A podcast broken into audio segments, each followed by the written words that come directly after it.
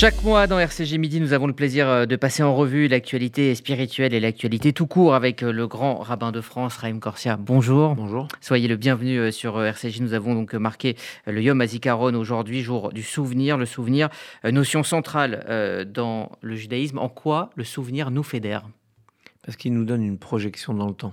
Il ne nous enferme pas dans, dans le présent. Et vous l'avez vu avec la remarquable chronique de Patrick Lugman se remettre dans le temps, c'est se rendre compte que ce qu'on vit, comme le dit euh, le texte d'Ecclésiaste, il n'y a rien de nouveau sous le soleil. Patrick Klugman nous a expliqué comment ces mécanismes euh, de se regrouper sur le moins 10 ans ou le pire 10 ans sont euh, une histoire commune. Alors là, il a pris l'exemple de la gauche. Et, et, nous, on a besoin de se plonger dans l'histoire pour nous projeter dans l'avant. On n'est pas uniquement à l'instant où nous sommes. D'ailleurs, en hébreu, le verbe être au présent n'existe pas. Il y a le verbe être au passé, il y a le verbe être au futur, parce que le présent par nature est déjà passé. Le seul qui est réellement dans le présent, le futur, le passé, c'est Dieu. Il est, il a été, il sera. Mais nous, nous ne sommes pas dans le présent, on est forcément avec une arrivée, on arrive du passé et on se projette dans le futur. Donc le souvenir, c'est quelque chose qui nous structure. C'est en fait, les, psychanalystes diraient d'où on parle, moi je dirais d'où nous venons. Et je crois que quand on va célébrer demain, dès ce soir en fait, Yom Ha'atzmaut, la création de l'État d'Israël, cette euh, rédemption qui a permis la réalisation de l'espérance euh, plurimillénaire du peuple juif. Il a fallu passer aussi par le sacrifice d'hommes et de femmes. Et c'est la, notion de journée du Zikaron. J'étais très ému hier, hier soir à l'ambassade d'Israël, par exemple, parce que aux soldats d'Israël, on associe aussi les victimes du terrorisme. Il y a par exemple là 20 ans. Vous vous rendez compte, 20 ans à Pessar. C'était les 20 ans de l'attentat de l'hôtel Parc. On en a parlé, effectivement. Et, moi, ça, je, me rappelle, je me revois ce jour-là euh, euh, en me disant c'est une fête, et pourtant, euh, il y a des gens qui, dans les fêtes, font des, des, attentats, empêchent le bonheur de se partager. Et il faut garder mémoire de cela pour savoir le prix du bonheur, le prix de la sécurité, le prix de la sérénité. Ce prix, c'est aussi la mémoire de ces hommes et de ces femmes, des enfants, des, si jeunes. Les soldats qui meurent dans, les guerres d'Israël sont des jeunes, des très jeunes enfants, qui sont encore à l'école chez nous ici. Et là-bas, ils sont à l'armée. Et puis, il y a les victimes du terrorisme. Hier, par exemple, une gerbe a été déposée par, euh, euh, par Samuel Sandler, le père de Jonathan et le grand-père de Gabriel Darier. Donc, euh, toutes ces victimes construisent aussi la possibilité pour nous, ici en France, et évidemment en Israël, de vivre de manière euh, sereine. Et il faut que nous gardions euh, à l'esprit leur nom, leur histoire, leur mémoire. Alors Israël a, payé un, lourd tribut euh, cette année et lors de ces dernières semaines, notamment avec 56 soldats qui ont été euh, tués euh, et 34 dans des attentats justement terroristes. terroristes. Pardon, c'est totalement utopique, mais je pose la question aux rabbins, aux leaders spirituels. Est-ce que vous rêvez d'une année, d'un Yom HaZikaron sans sans mort à, à déplorer? Ou est-ce une utopie? Est-ce le prix à payer pour qu'Israël existe? C'est le prix à payer pour que toutes nos démocraties existent. J'étais euh, bouleversé hier à la cérémonie par un petit mot de l'attaché de défense israélien. Donc, il dit, avant de lire la liste euh, si longue, il a rappelé euh, les morts au combat, les morts dans tous les services, la police, et il a parlé de l'entraînement. L'entraînement qui cause aussi des morts. Parce que pour être au plus haut niveau de sécurité et de défense, qui a besoin d'être dans ce qu'on appelle le drill de l'entraînement. Et au fond, il n'y a pas de, de moment de tranquillité pour ces hommes et ces femmes qui sacrifient leur innocence pour que toute la société israélienne puisse être dans les bars à Tel Aviv, puisse dans les fêtes, puis nous, les touristes, nous puissions être dans les hôtels sereinement. Pour que tout ce système de sérénité, je dirais presque d'insouciance, puisse exister, il faut qu'il y ait des hommes et des femmes qui, au-delà de leur capacité de leur vie au quotidien dans les combats, sont capables de risquer leur vie dans les entraînements pour être, pour garantir aux autres cette euh, sérénité. Oui, on rêverait d'un temps où euh, on n'aurait plus euh, ces, longues listes de noms à, à égrener, mais c'est vraiment quelque chose d'assez incroyable de se dire qu'il y a encore des jeunes qui ont confiance dans l'espérance collective au point de mettre sur la table leur vie et dire moi je suis prêt à donner ma vie. Et je trouve que ça ne peut être le cas que pour des causes merveilleuses. Et, au fond c'est ça l'illustration du verset de Deutéronome. Voici je place devant vous la vie la mort et vous choisirez la vie. Ils ont choisi la vie, c'est-à-dire la vie des autres, y compris s'il fallait faire le sacrifice de la leur. Ça oblige, cela oblige une société. À cette euh, journée donc de Yom HaZikaron va succéder euh, Yom HaSmaout. Pour ceux et celles qui ont euh, vécu Yom HaSmaout en Israël, je crois que la, notion de fête nationale est, totalement pure là-bas. il y a une, vraie exaltation du pays. Est-ce que vous avez ce, sentiment que nous, Juifs de France, nous avons à, partager cette, joie d'avoir Israël? Mais je, le crois profondément, au point que par exemple demain, c'est un jour où on fera pas les On fait le, le Hallel, on a un rituel religieux euh, pour le Yom HaSmaout parce que c'est euh, le début de la délivrance. C'est-à-dire que on peut pas à la fois pleurer dans, euh, avec le prophète Jérémie ou dans tous les textes de désolation sur Jérusalem détruite et ne pas être heureux qu'il y ait le tramway à Jérusalem, que les buildings repoussent à Jérusalem et que vous êtes trop jeune pour avoir connu ça, mais moi j'ai connu Mamilia euh, complètement un no man's land. C'est-à-dire que des choses détruites et maintenant c'est une artère commerciale avec des, lumières et, de la vie.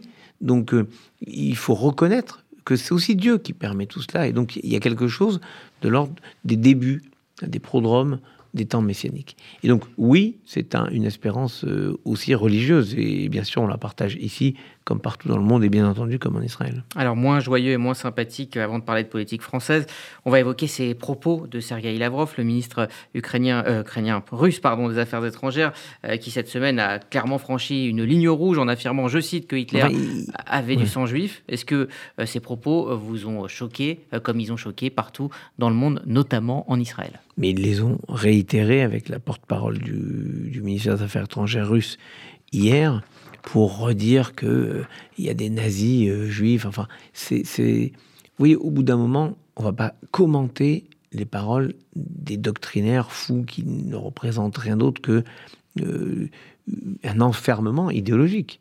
Donc là, je pense que c'est la volonté de, choquer. Je, crois qu'hier, la porte-parole du ministère des Affaires étrangères russe disait qu'il y avait des Israéliens qui combattaient avec les Ukrainiens. J'en sais rien. Mais est-ce que ça retire le caractère violent de cette agression qui euh, empêche toute l'Europe et le monde entier, au fond, de vivre sereinement? Quand vous regardez la télé russe, euh, qui, va sur aux ordres, les, infographies qui nous montrent en combien de temps euh, les missiles atteindraient Paris, Rome, Londres, 202 secondes pour arriver des sites de tir jusqu'à jusqu'à nous.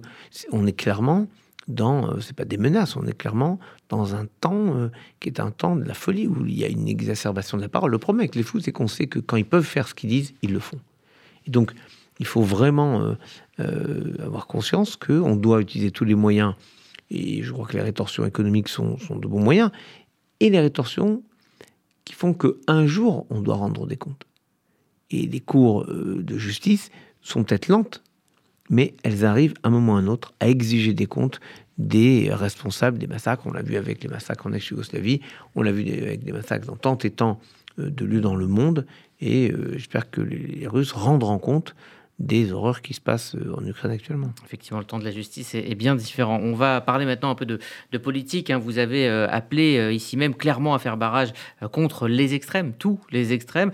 comment vous accueillez la réélection d'Emmanuel Macron et puis le contexte dans lequel elle s'est déroulée?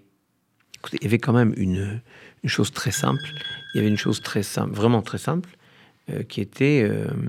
c'est étrange parce que mon téléphone a sonné alors qu'il est en silencieux. Non, mais c'est étrange. Je sais pas comment. C'est pas le président Macron. Non, c'est le président du consistoire. Ah, si vous voulez tout savoir, c'est voilà maître Elie Korchek qui m'appelle. Vous voyez, on est là en direct, et, mais je suis stupéfait que mon téléphone sonne alors qu'il est en silencieux. Bon, il doit peut-être avoir la possibilité de déconnecter de loin mon, mon, téléphone. Euh, il faut juste voir quelque chose d'assez incroyable. Si ça avait été l'inverse, si Marine Le Pen avait été élue, on aurait donc aujourd'hui en France une présidente qui aurait interdit l'abattage rituel, qui aurait interdit l'importation de viande cachère de l'étranger, et donc nous n'aurions plus pu consommer de viande, où on aurait quoi organisé quoi? La contrebande de viande cachère, on aurait fait comment? Et nos concitoyens musulmans auraient fait comment? Donc, il y avait des impossibilités, il y avait, euh, mais il y avait une volonté claire d'empêcher des citoyens français, en l'occurrence, parlons pour nous, les juifs, de vivre sereinement leur foi. Là, avec cette élection, on n'est pas dans ce cas de figure, on a clairement euh, la défense de la laïcité qui est la liberté de pratique religieuse. Maintenant, comment la suite euh, se, construit, c'est un rapport politique, et je ne me mêle pas, autrement que pour dire attention aux extrêmes, et attention à tous les extrêmes, comme l'a si justement expliqué Alors Patrick Lugman il y a quelques instants. Euh, venons-en à l'actualité du jour, cette alliance hein, qui qu'on dit imminente entre le, Parti socialiste et les, insoumis, euh, la gauche radicale, hein, on l'appelle comme ça désormais en vue des législatives, pour pas dire extrême gauche. Euh, vous, je le redis, vous avez mis en garde contre les extrêmes, tous les extrêmes.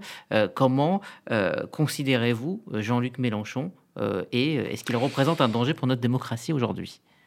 Patrick Luman l'a très justement dit il a des obsessions incompréhensibles. Il a des fidélités incroyables.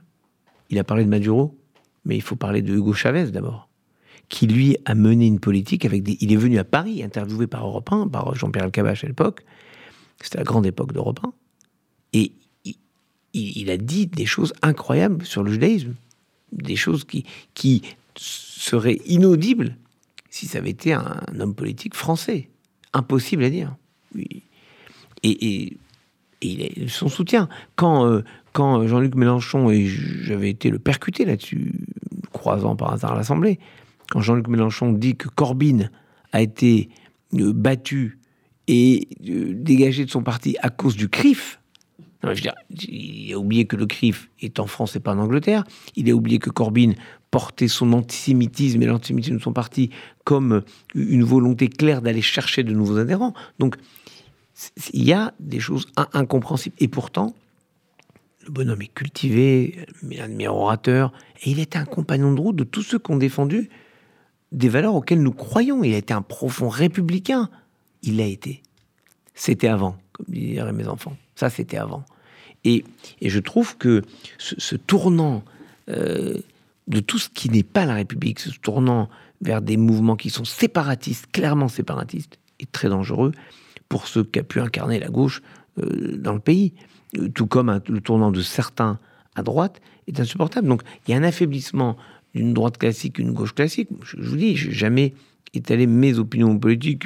Elles sont, euh, elles sont dans ce qu'a toujours porté le judaïsme, la voie, la voie médiane, une sorte d'équilibre entre les uns et les autres, mais en tout cas avec des valeurs républicaines. Donc tout ce qui et oui, j'ai jamais donné de consigne de vote, mais je dis chaque fois que le judaïsme n'est pas assuré de pouvoir vivre c'est que la société qui est projetée par ces personnes n'est pas sereine pour l'ensemble de la population.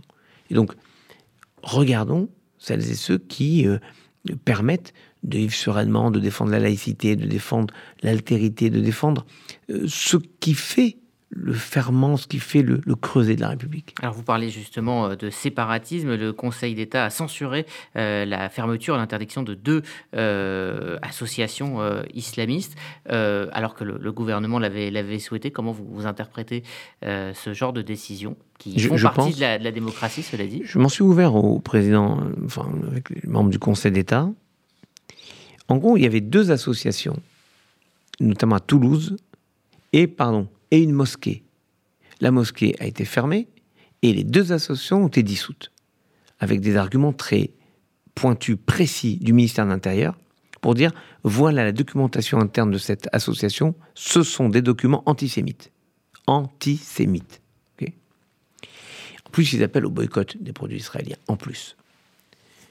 Le Conseil d'État s'est appuyé sur une décision ponctuelle Écoutez bien, pardon, c'est technique, mais j'ai détricoté tout depuis trois jours. Le temps que ça mature et que je m'énerve et que je me calme.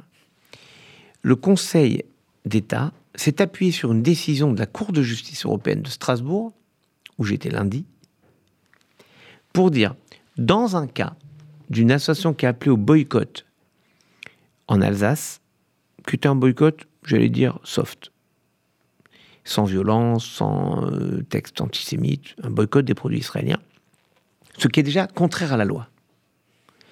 La Cour de justice européenne a jugé que ce n'était pas contraire à la loi puisque c'était l'expression politique et que ce n'était pas accompagné de gestes haineux appelant à la haine au de qui que ce soit.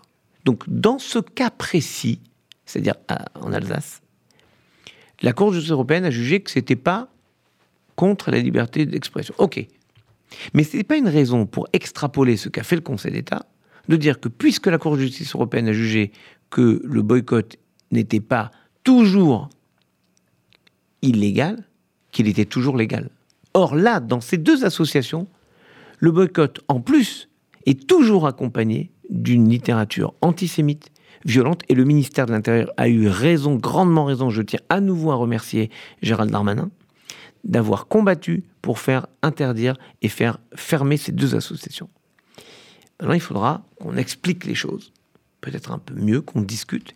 J'ai engagé le débat pour euh, voir qu'on ne peut pas avoir une, une dichotomie entre le discours politique qui dit clairement, à tout niveau, l'antisionisme et de l'antisémitisme, et des magistrats, que ce soit l'ordre judiciaire ou l'ordre administratif, qui disent oui, mais bon, c'est pas vraiment. Si on commence à minorer cela, un, ça veut dire que la parole politique n'a plus de poids, et donc on est là dans le rejet de toute la politique. Et voilà ce qui explique, à mon sens, l'abstention, parce que les gens se disent, mais les gens nous disent des choses, mais ça sert à rien, parce que finalement, la machine administrative du pays décide autrement. Quand on dit l'antisionisme, c'est de l'antisémitisme, il faut être capable de faire en sorte que les lois suivent. Et donc, quand un ministre a le courage de, déférer des associations pour les, les, fermer, les dissoudre, eh bien, il faut que la justice soit capable de dire, vous avez raison, monsieur le ministre, et on vous suit. Et donc là, je suis stupéfait de cette décision, mais ils l'ont jugé d'une certaine manière en droit, il faudrait le juger, et on juge trop en droit, il faut juger dans les faits, il faut juger sur le fait que quand vous avez de la littérature antisémite, on ne peut pas juste dire il y a eu du boycott. Il y a du boycott et de l'antisémitisme virulent prôné par les associations. On suivra euh, cette affaire. Merci, monsieur le grand rabbin de France, Raïm Corsia, euh, d'avoir pris le temps de commenter l'actualité avec nous comme vous le faites euh, chaque mois. Merci à vous et à bientôt. À très bientôt et bonne fête de Yom Ha'atzmaut puisque c'est un temps d'espérance. Partageons cette espérance avec tous nos frères israéliens.